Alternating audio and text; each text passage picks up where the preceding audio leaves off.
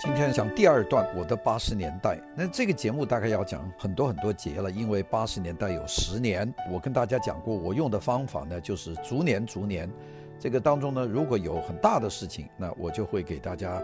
特别的停下来讲一讲，我先讲讲我自己的个人。我是一九七九年九月份进入武汉大学的历史学系啊，去学美国史，重点呢是做两个研究，一个是美国的当代史，我当时是给分配到专门研究尼克逊总统的那一段；第二个呢是让我做中美关系的研究，那一段研究呢主要是研究在。抗战期间，史迪威来华使命啊，那我算是比较早的，因为七九年就定了这个方向，所以呢，那个时候已经是开始看大量的档案和文件。现在不讲我的研究，因为我是讲八十年代。我为什么要讲这两个我的研究题目呢？事实上，就可以说那个时候中国已经开始比较正面的去看美国，比方说史迪威啊，史迪威是中缅印中国缅甸印度战区的副总司令啊，总司令是蒋介石，在抗战的时候。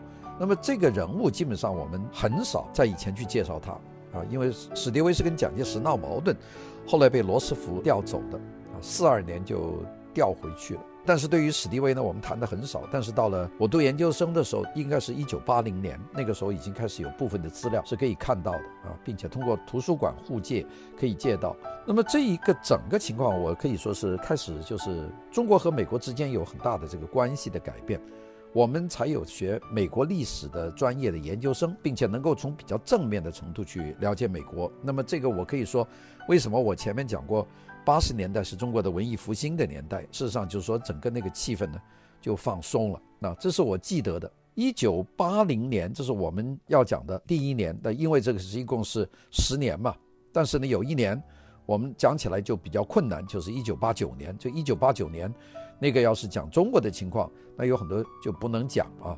但是呢，一九八九年我人呢就已经在美国了，我就是八七年就来了美国，所以在国内出现的事情的时候，我人不在那里，所以我就只能讲讲我在美国啊所看到的事情，那个就比较容易讲。但是后面的话呢，因为我们从现在一九八零年讲到一九九零年，那还需要很长的一段时间去讲。一九八零年，我觉得有一件事情对我来说的印象很深刻的。就是开始对于毛泽东个人崇拜就开始有批判。这个批判呢，如果从我们所看到的资料，其实出现的比较早，是应该是一九八零年的八月份。我们现在讲一九八零那一年，那一年呢，事实上是有件事情。那那件事情呢，我们看到的报道是很晚的，也就是隔了一段时间，我们才看见这个透露出来这个报道。那是什么事情呢？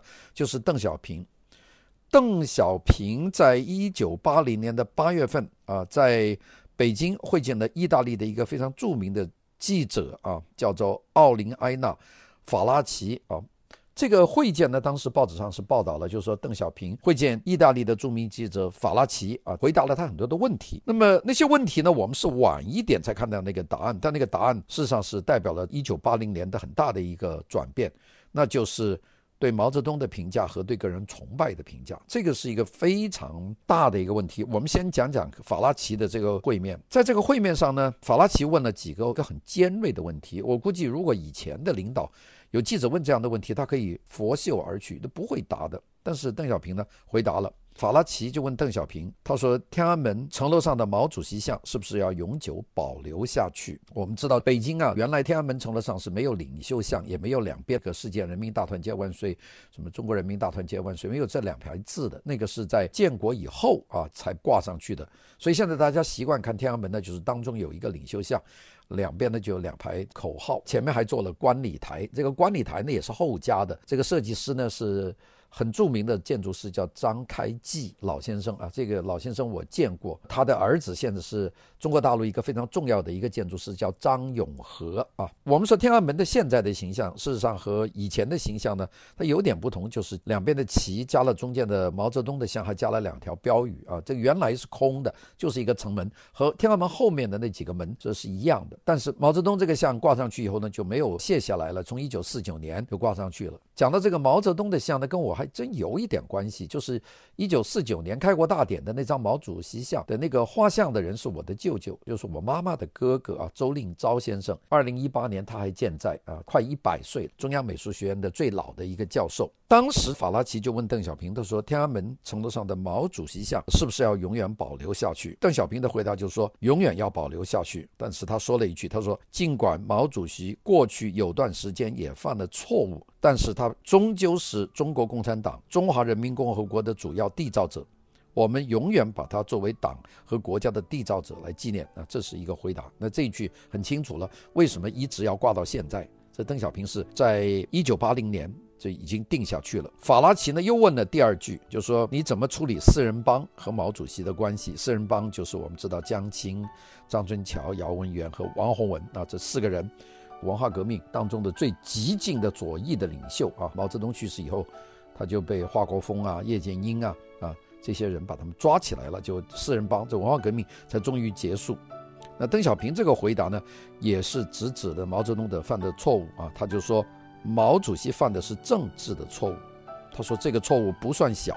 另一方面，错误被林彪和四人帮这两个反革命集团利用了，他们的目的是要阴谋夺权。所以要区别毛主席的错误同林彪四人帮的罪行。他并且呢又问到毛泽东选林彪做接班人，他说这是沿用了一种封建主义的做法。他说我们的制度不健全，其中这个也包括在内，就是用了四人帮啊。他说用四人帮，这个毛主席是有责任的。